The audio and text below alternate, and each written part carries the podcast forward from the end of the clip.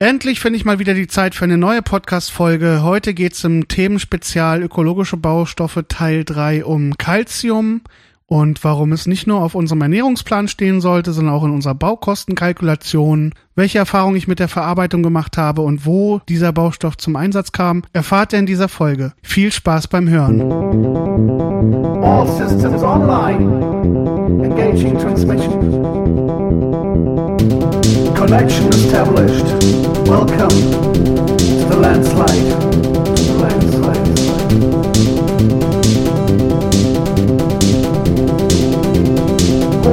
Funks from. You're digitally connected to the backcountry. Auf dem Land wird es früher spät.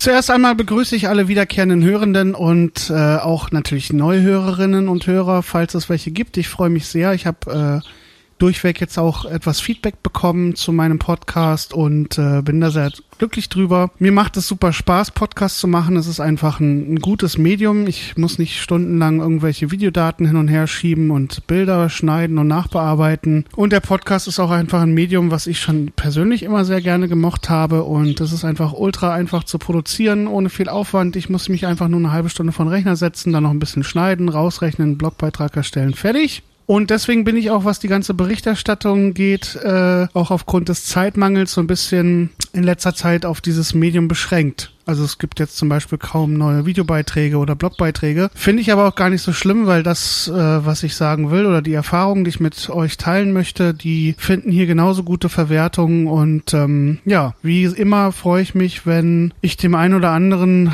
da ein paar Tipps mit auf den Weg geben kann und von meinen Erfahrungen teilen lassen haben kann. Und das ist auch der Grund für diesen Podcast. Ich danke fürs Einschalten und äh, ja, wir fangen an. Faktor Zeit, ein ganz wichtiger Faktor heutzutage wie bei allen Sachen, Zeit ist Geld und gut Ding will Weile haben. Diese beiden Posten stehen sich sozusagen gegenüber und kämpfen unerbitterlich. Und was wir heute besprechen, Werkstoffe aus Calcium, sind uralte Werkstoffe, die schon seit Jahrtausenden Anwendung finden und als Mineral frei in der Natur vorkommen. Und wir wollen uns halt heute mal der Herstellung von Kalkfarbe oder Kalktönche widmen. Ja, bevor wir ein kleines Porträt machen, ähm, möchte ich noch kurz was zum Wort ökologische Baustoffe äh, verlieren und wie ich diesen Begriff hier interpretiere oder auch benutze, weil er ist ja manchmal vielleicht auch ein bisschen verwirrend und ich verstehe eben unter ökologischen Baustoffen, dass sie nicht nur in der direkten Verwendung oder Verarbeitung unschädlich für die Umwelt und das Ökosystem sind, sondern einen nachhaltigen Charakter haben. Das heißt, auch ihre Produktion, ihre Gewinnung und eventuell auch die Anfahrt ähm, sind klimafreundlich und nachhaltig und ökologisch äh, vonstatten gegangen.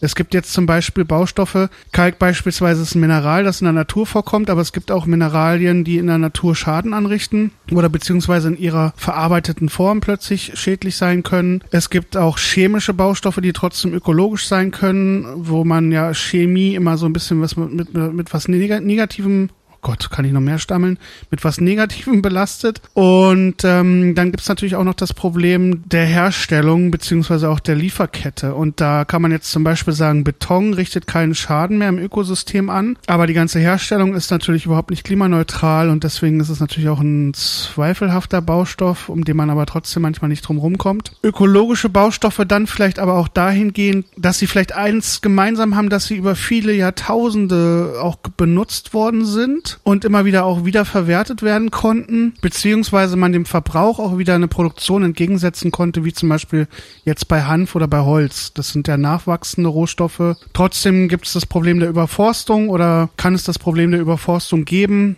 der Monokulturen und dann ist natürlich auch wieder die Frage, wie ökologisch sind bestimmte Baustoffe noch. Und schlussendlich ein bisschen das Problem, dass viele der ökologischen Baustoffe, die ich bestellt habe, in Plastikverpackung geliefert werden. Und das war eigentlich für mich immer das Allerschlimmste, weil dass die blaue Tonne ständig voll ist mit Papier, konnte ich irgendwie noch verschmerzen. Da weiß ich, das wird recycelt. Bei dem ganzen Plastikmüll war das natürlich auch echt ein Faktor, der mich ganz schön frustriert hat teilweise, weil es, es gibt auch nur wenige Baustofflieferanten, die dann auch bis zum letzten Schritt konsequent das ganze Konzept weiterdenken. Und ja, hier sollte man auf jeden Fall alles nicht zu sehr dogmatisch sehen. Manchmal muss man ja auch einfach auf den Geldbeutel achten. Mit ökologischen Baustoffen wird auch echt ein ganz schöner Reibach gemacht, was mich vielerseits auch ganz schön sauer gemacht hat. Aber warum das so ist, da kommen wir jetzt gleich zu. Und letztendlich muss man da einfach einen guten Mittelweg finden. Und im Zweifelsfall Fall hilft immer einfach ein paar Bäume zu pflanzen. Ich sage das jetzt mit so einem kleinen Augenzwinkern, aber tatsächlich ist es eine sehr wirksame Methode, dem Klimawandel was entgegenzusetzen und äh, ist jetzt auch wissenschaftlich bestätigt worden.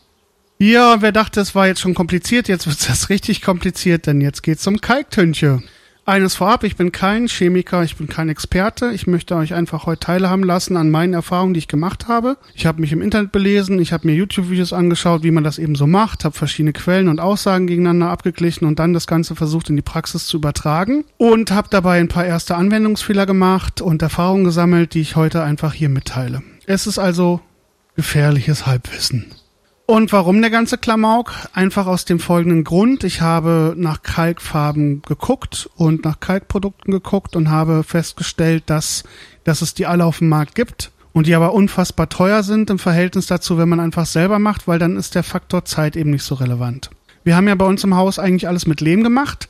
Die Vorteile von Lehm habe ich ja schon äh, beleuchtet in einer anderen Folge. Und Kalk hat ähnliche Vorteile und ist auch deshalb traditionell dafür verwendet worden, beziehungsweise wird ja immer noch verwendet, heutzutage eben in modernen Formen weiterverarbeitet. Zusatzstoffe werden zugegeben, dass die Verarbeitung leichter und schneller vonstatten geht. Und zu diesen positiven Eigenschaften gehört eben auch eine feuchtigkeitsregulierende Eigenschaft. Es gehört zu, zudem noch dazu eine antimykotische Eigenschaft, also es können keine Pilze wachsen auf einem Kalkanstrich. Kalkfarbe ist alkalisch, das heißt, es tötet auch gewisse Bakterien ab. Und damit wären wir eigentlich auch schon beim ersten Anwendungsbeispiel, weil unabhängig davon, dass beispielsweise die Sixtinische Kapelle mit Kalkfarben gemalt worden ist, hooray, ähm, ist wahrscheinlich die populärste Anwendung, die alle kennen, der Stall. Der Schweinestall, der Hühnerstall, der Pferdestall, der Kuhstall und so weiter und so fort. Einige von euch kennen vielleicht noch die Ammer oder Weißel oder Kalkspritze. Das war so ein Gerät, äh, wo man eben Kalk reingegeben hat und Wasser und das in eins zu vier Teilen vermischt hat und dann Druck draufgegeben hat und das ganz komfortabel an die Wand spritzen konnte. Als ich angefangen habe und den Hühnerstall hier kalken wollte, wusste ich noch nicht, dass es so eine grandiose Spritze gibt und habe mit dem Quast gearbeitet. Und damit wären wir eigentlich auch beim ersten Anwendungsbereich, dem Stall. Erneut, ich glaube, das habe ich eben schon mal gesagt, aber ja. Äh, Kalkfarbe eignet sich hervorragend, um den Stall zu kalken. Dazu kann man sich ganz einfach dem sogenannten Weißkalkhydrat bedienen. Das ist gelöschter Kalk. Das heißt, der Kalk ist in seiner Eigenschaft nicht mehr so aggressiv und das ist in Form von weißem Pulver erhältlich, ist auch recht günstig. Ich glaube, 25 Kilo haben damals 7 Euro gekostet oder so. Und das mischt man dann mit 1 zu 4 Teilen mit Wasser. Ein Teil Kalk, vier Teile Wasser. Das Ganze rührt man dann auf mit einem Rührgerät. Also ich habe Akkuschrauber und so einen Aufsatz. Habe natürlich Schutzbrille und Maske getragen. Und dann hat man die erste Kalktünche. Was mich zuerst verwirrt hat, war diese Geschichte mit den vier Teilen. Ich habe erst gedacht, ist das ein Kilo Kalk, vier Kilo Wasser. Hab mir dann aber logisch selbst erschlossen, wenn man von Teilen spricht, kann man eigentlich nur von Volumenteilen, also Mengenteilen sprechen, weil man hat ja nicht immer eine Waage dabei. Das heißt, ein Bottich Kalk auf vier Bottiche Wasser. Das sind dann ungefähr ein halbes Kilo gegen vier Kilo. Und habe das dann mit dem Quast an die Wand gebracht. Weißkalkhydrat hat Vor- und Nachteile. Es lässt sich eben einfacher verarbeiten. Es ist nicht so gefährlich wie der später erwähnte ungelöschte Kalk bzw. Sumpfkalk. Und mit dem Quast lässt sich das auch im Hühnerstall wunderbar auftragen. Man kann das auch einfach auf die schon bestehenden Voranstrich auftragen. Das Ganze ist relativ schnell gemacht. Ich habe gemerkt, am besten funktioniert es, wenn ich von unten nach oben streiche. Dann läuft am wenigsten Kalktünche aus dem Quast heraus auf den Boden. Ich klecker weniger.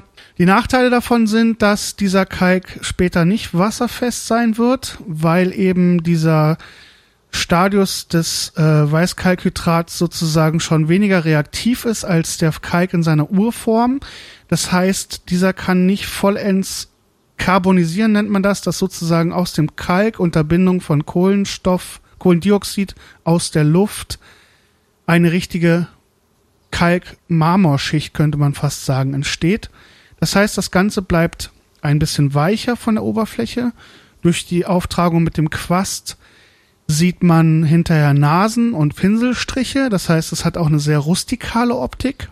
Die Vorteile der desinfizierenden und schimmeltötenden Wirkung bleiben aber vollends erhalten. Um die Verarbeitung zu erleichtern, gibt es noch Rezepte, wie man beispielsweise Leinöl oder Quark mit hineinmischen kann in dieses Kalktünchgemisch. Hat aber wiederum den Nachteil, wenn man Quark dazu gibt, in dem Casein enthalten ist, erhält man eine bessere Streichfertigkeit. Das Casein hinterher kann aber wieder Nährboden für Schimmelpilze sein. Das heißt, diese antimikotische Wirkung geht verloren. Mit Leinöl, das habe ich dann auch probiert. Mit Leinöl ändert sich wirklich ein bisschen die Verarbeitungsqualität, aber nicht wirklich spürbar. Und was das dann hinterher für einen Effekt hat, kann ich auch nicht sagen, konnte ich nicht rausfinden. Ein weiterer Vorteil ist noch, dass in der Regel ein einmaliger Anstrich reicht und man genug Deckung hat, weil die Kalktünche schon relativ dickflüssig ist. Ein anderer Nachteil wiederum ist, dass sich auch Bläschen bilden können und die dann sozusagen aufbrechen und das einreißt und abblättern kann. Es wird also, wie gesagt, in der Enthärtung nicht so hart wie die Methode, die ich euch jetzt erkläre, die aber auch ein bisschen komplizierter ist. Sumpfkalk, meine Damen und Herren, mein neues Lieblingsprodukt und auch, finde ich, hat es einen wunderschönen Namen. Und der Sumpfkalk ist eigentlich das traditionelle oder ursprüngliche Ausgangsprodukt für Kalktünche. Kalk kommt halt in der Natur als Calciumcarbonat vor. Dieses Calciumcarbonat hat man genommen, hat es gebrannt und ab einer Temperatur von 800 Grad ist dann daraus Calciumoxid entstanden, was sozusagen dann der Löschkalk oder Ätzkalk oder Brandkalk war als Ausgangsprodukt für die Sumpfkalkherstellung oder eben auch für Beimischung von Putzen und Mörtel. Dazu gibt es auch einen super interessanten Wikipedia-Artikel, das heißt technischer Kalkkreislauf und ja, für jemanden, der es jetzt noch ein bisschen mehr interessiert, das ist ganz aufschlussreich, wie dieses ganze Verfahren funktioniert. Und daraus wird vielleicht auch aus chemischer Sicht erkenntlich, warum Weißkalkhydrat eben nicht so ein gutes Ausgangsprodukt ist für Kalktünche wie eben im Gegensatz dazu der Sumpfkalk. Es gibt auch super abgefahrene Videos auf YouTube, wie Brandkalk abgelöscht wird mit Wasser. Da entsteht eine starke exothermische Reaktion. Das heißt, es wird ganz viel Energie frei und das Wasser fängt an zu kochen. Und dabei muss man natürlich auch extrem aufpassen, weil wenn Brandkalk ins Auge kommt, kann man erblinden. Das ist ein sehr ätzend aggressives Zeug. Und dieser eingesumpfte Kalk verweilt dann für einige Monate oder sogar Jahre in einer Grube man muss immer darauf achten, dass eine kleine Wasserschicht oben drauf bleibt. Das ist so eine sogenannte Sinterschicht, nennt die sich, dass der Kalk nicht austrocknet. Und dieser eingesumpfte Kalk entwickelt dann eine Konsistenz wie Eistich eigentlich. Also so eine Mischung ist ein bisschen feiner als Quark. Und das lässt sich dann sozusagen in Stücken rausschneiden und rausnehmen und für die Herstellung der Kalktünche nutzen. Und diesen Sumpfkalk kann man also so kaufen. Das ist eben der wassergelöschte Kalk während das Weißkalkhydrat der trockengelöschte Kalk ist. Beim Sumpfkalk gilt, desto länger er gesumpft hat, desto besser lässt er sich später verarbeiten und desto besser bildet er auch am Ende nach der Verarbeitung unter dieser Karbonisierung echten Kalkstein, der dann eben auch wasserfest ist und sich wirklich mit dem Untergrund verbindet und versteinert. Dadurch ist er dann auch absolut perfekt abriebfest und abwaschbar und so weiter. Das Herstellen der Kalktünche ist genau wie beim Weißkalkhydrat auch. Man nimmt einen Teil Sumpfkalk und vier Teile Wasser und dann wird das wieder schön verquirlt und durchmischt und dann hat man eben die Kalkmilch oder Kalktünche. Und die kann man jetzt mit verschiedenen Werkzeugen an die Wand bringen. Also Quast eignet sich hier nicht mehr, weil die ganze Mischung einfach viel zu dünnflüssig ist. Aber es gibt spezielle Grundierungsrollen, die so aus Schafswolle oder sowas bestehen, die eine hohe Saugfähigkeit haben, die eignen sich gut. Oder wir haben auch eine Spritze aus dem Baumarkt benutzt, so eine Wasserspritze, die man normalerweise zum Gärtnern benutzt. Da muss man allerdings die Kalktönchen nochmal vorfiltern durch ein Teflonsieb, damit wirklich keine Bröckchen drin bleiben, weil sonst die Düse sofort verstopft. Eine traditionelle Weißelammer oder Kalkspritze waren es zu teuer, die gehen erst bei 400 Euro los und wir haben jetzt für die Fassade zum Beispiel uns eine Weißelspritzenaufsatz für einen Kompressor gekauft. Die kostet so um die 30 Euro und da kann man das Ganze mit Druckluft an die Wand ballern. Und das ist schon um einiges komfortabler, wenn man halt auch eben bedenkt, dass Kalktünche Fresco und Fresco aufgetragen wird. Das heißt, dass man mindestens drei eher sechs Anstriche braucht. Und hier ist jetzt allerdings ein bisschen was zu beachten, damit das hinterher wirklich gut funktioniert. Und die Erfahrung haben wir auch gemacht. Was mir selber gar nicht bewusst war, bei der Zeitkalkulation, also wir haben unsere Küche ähm, mit Kalktönche gestrichen. Kalktönche trägt man Fresko in Fresko auf. Das heißt über mehrere Schichten. Drei bis sechs Schichten müssen es minimal sein. Und zwischen jeder Schicht muss eine 24-stündige Trocknungsperiode bestehen und das muss von der Raumfeuchte auch gegeben sein. Das heißt, man sollte dann nicht zusätzlich lüften oder so, sondern der Kalk braucht eben die Zeit, damit er am Ende richtig aushärtet, dass er sich das Kohlendioxid aus, dem, aus der Umgebungsluft nehmen kann und dann ganz, ganz, ganz langsam abtrocknet. Das ist auch die größte Beschränkung. Man kann sogar Außenfassade mit Kalktünche machen, die auf Sumpfkalk basiert, die dann eben Kalkstein bildet und damit auch wetterfest und regenfest ist. Aber das Sonnenlicht äh, kann das dann ausbrennen und diesen Vorgang eben stoppen und dann verbindet sich der, die Kalktünche nicht richtig mit dem Untergrund und es bildet sich kein richtiger Kalkstein und dann kann das sozusagen abblättern und aufplatzen und kleine Risse bilden. Deswegen bietet sich's auch an, das haben wir auch gemacht, den Untergrund ausgiebig vorzunässen, dass sozusagen der Putz in der Küche schon mal ein wenig Feuchtigkeit aufnimmt. Alte Handwerkerregel ist wohl, dass die Wände nach mehrmaligen Auftrag so eine kleine spiegelnde Reflexionsschicht haben sollen, also schon ja fast richtig nass, sage ich mal. Und dann mischt man die Kalktünche auch so an als Ausgangspunkt eben 1 zu 4. Aber die alte Handwerkerregel ist wohl auch, dass man die Kalktünche auf eine Messerklinge aufträgt und da eben noch die Klinge sehen kann. Also dicker darf es nicht sein. Ein Geheimtipp, auf den ich noch im Internet gestoßen bin, war, dass man statt Leitungswasser kohlensäurehaltiges Mineralwasser benutzt, um die Untergründe vorzunässen, weil dann angeblich die Kohlensäure, also das Kohlendioxid, diese chemische Reaktion zur Steinbildung verschnellern, verbessern, verstärken soll. Keine Ahnung. Ich konnte es nicht reproduzieren. Wir haben es probiert an einer Wand. Für mich gab es keinen Unterschied. Eine Schwierigkeit, die wir hatten, war, dass wir wirklich das Gefühl hatten, dass wir Wasser an die Wand spritzen, weil Kalktünche hat die Eigenschaft, dass, wenn sie nass ist, das nicht wirklich sichtbar ist. Die Pigmentierung, die bildet sich erst aus, nachdem das Ganze abtrocknet. Nennt man irgendwie wohl Dry-Out-Effekt oder so. Und der kam uns dann auch hinterher bei den äh, Reinigungsarbeiten wieder in die Quere, weil wir haben dann unseren Terrazzo Küchenboden gewischt und der sah absolut sauber aus und kaum ist das Wischwasser weggetrocknet, war wieder ein kleiner milchiger Film über den Terrazzo-Böden.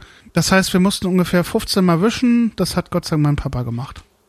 Und da werden wir auch zum wichtigsten Tipp bei der Verarbeitung. Holt euch Beistand. Es ist eine sehr mühselige Aufgabe. Man muss alles wieder, alle Arbeitsschritte wiederholen. Man muss vornässen. Man muss das gut zeitlich koordinieren. Man muss Schutzkleidung tragen, Brille, Handschuhe. Das Raumklima ist sehr feucht. Man darf nicht lüften und äh, man schwitzt und die Brille beschlägt und alles ist dunkel und ja, das demotiviert. Und wenn man jemand dabei hat, der einem hilft, wunderbar. Das ist generell ein wichtiger Hinweis.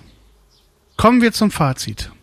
Ich finde Kalktönche mega. Ich kann euch das nicht beschreiben, aber das Raumklima ist besonders. Der Duft in einem Raum ist besonders, wenn man Kalk an den Wänden hat. Es riecht einfach frisch und kühl und angenehm. Die Luftfeuchtigkeit in einem Raum stimmt einfach. Es riecht nicht muffig oder moderig und in dieser porösen Oberfläche des Kalkes passieren ganz viel reinigende chemische whatsoever Prozesse, die für ein wirklich angenehmes Raumklima sorgen. Ich finde die Optik mega. Ich mag rustikale Oberflächen, ich mag Altweiß, wir haben das hier auch schon mit dem Lehmputz. Für mich muss es keine Raufasertapete oder Dispersionsfarbe sein, kein alpiner Weiß, strahlendes Weiß. Ich bin da kein Freund von. Ich mag Innenräume mit Charme und Kalktünche ist für mich da einfach der absolute Favorit. Okay, die Vorstellung, dass unsere Küche jetzt mit den gleichen Farbpigmenten gestrichen worden ist wie die Sixtinische Kapelle, ist natürlich auch ein bisschen geil. Grenzen liegen natürlich da drin, dass der Untergrund dementsprechend vorbehandelt sein muss.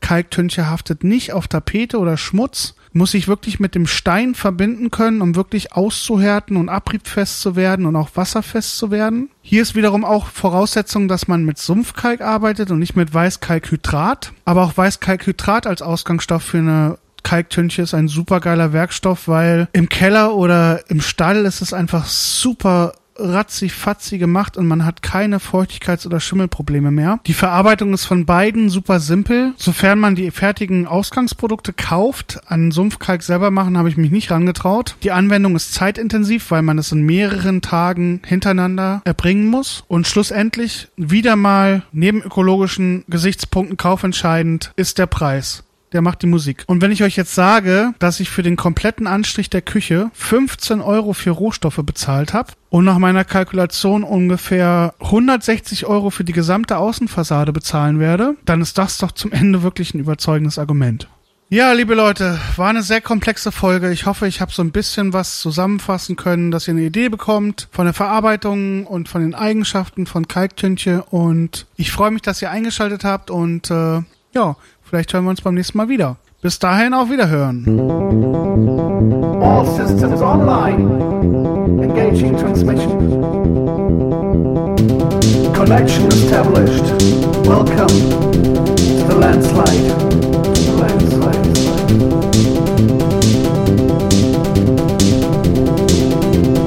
From, from, from home. You're digitally connected to the backcountry. Land wird es früher spät.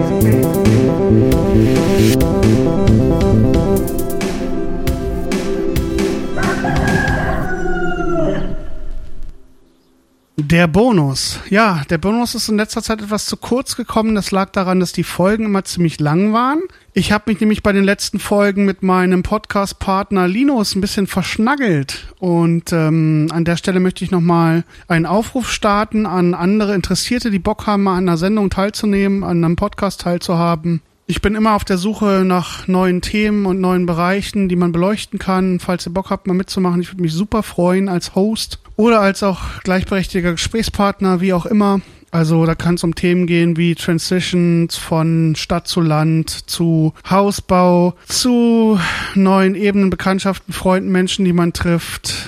Labara, Baba, Paraba. Einfach ähm, ein netter Austausch. Und Heute möchte ich ein Projekt vorstellen aus dem Oderbruch, wie immer. Heute geht es um den Coworking Space im Oderbruch in Letschin. Super modernes Konzept. Ähm, ich habe den Leiter kennengelernt. Thorsten heißt er. Ein super netter, engagierter junger Mann, so wie ich auch. Und ähm, er hat in der alten Schule in Letschin einen Coworking Space geschaffen, also ein Mitarbeiter wie nennt man das eigentlich? Einen Raum, in dem Menschen arbeiten können, an ihren eigenen Schreibtischen Internetzugang haben, leckeren Kaffee trinken können und kreativ werden können oder ihrer Arbeit nachgehen können. Eine Bürogemeinschaft, so nennt man es. Das Wort war so naheliegend. Ja, Coworking Space. Ich kannte das bisher nur aus Berlin. Ich finde es super geil, dass wir sowas hier haben und Thorsten macht auch richtig tolle Angebote und unter anderem findet dort ein regelmäßiges Neusiedlertreffen statt von Leuten, die aus der Region frisch hierher gezogen sind und sich hier ansiedeln. Und bisher habe ich es nie geschafft, dahin zu gehen. Aber diesen Monat möchte ich endlich auch mal dem beiwohnen. Das ist immer der letzte Freitag im Monat. Und ansonsten ist Thorsten auch immer sehr bedacht darum, Angebote für verschiedene Menschen zu machen, verschiedene Altersgruppen. Da gibt's jetzt auch ein Coda-Dojo im Oder-Dojo nennt sich das. Das macht die Conny aus Frankfurt-Oder. Die macht eine Art Programmier-AG für Jüngere und ansonsten finden auch regelmäßig Lesungen oder andere Veranstaltungen statt. Die haben eine Facebook-Seite, weiß jetzt nicht mehr, ich bin da nicht mehr bei Facebook, aber ich finde es ein super tolles Projekt. Ich fühle mich da immer total wohl und herzlich willkommen und ja, ein bisschen häuslich, heimatlich, vielleicht auch, weil einem das eigene Schicksal so ein bisschen verbindet, dass man Neuankömmling ist in dieser doch manchmal sehr eingeschworenen Dorfgemeinschaft. Und falls ihr mal auf dem Europaradweg oder auf dem Oder-Neiße-Radweg unterwegs seid und einen Abstecher macht nach Letschin, schaut da auf jeden Fall mal auf einen Kaffee vorbei und haltet einen Moment inne. Ich verabschiede mich. Vielen Dank fürs Zuhören. Bis zum nächsten Mal.